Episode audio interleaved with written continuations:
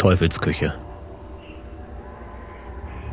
Der unheimlich wirkende Felstrichter mit dem Namen Teufelsküche neben der senkrecht aufragenden Felswand des Fahnensteins hat die Fantasie der Menschen immer wieder beschäftigt.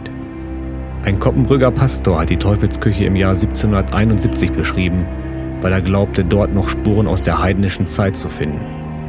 Er schrieb, meine ersten Gedanken dabei waren, dass bei einem Erdbeben oder sonst durch einen Erdfall in dieser Gegend der Boden gesunken, der große darüber stehende Felsen als denn zerrissen worden und die abgebrochenen großen Stücke Steine diese fürchterlich wilde Figur gemacht hätten. Erdfälle wurden in hiesiger Gegend oft als Düvelskuhlen bezeichnet. Der Einsturz unterirdischer Hohlräume galt als Werk des Teufels, der mit solchem Zauberwerk Menschenseelen einzufangen suchte. Sein Reich, die Hölle, glaubte man sei unter der Erde.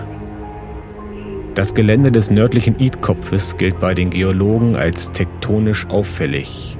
Ein größeres Gebiet unterhalb der Teufelsküche wird als Abrutschmassen des Korallenoliths bezeichnet.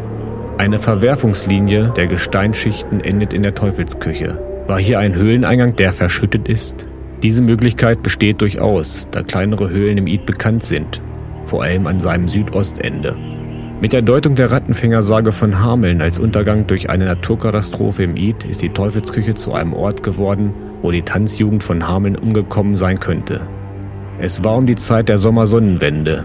Auf dem Berg wollte man nachträglich das Sonnenwendfeuer entzünden und die alten Tänze aufführen. Doch die Neugier trieb sie alle zuerst in die Höhle.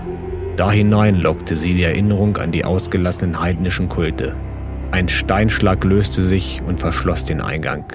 So wird ihr Tod in einem altdeutschen Gedicht beschrieben.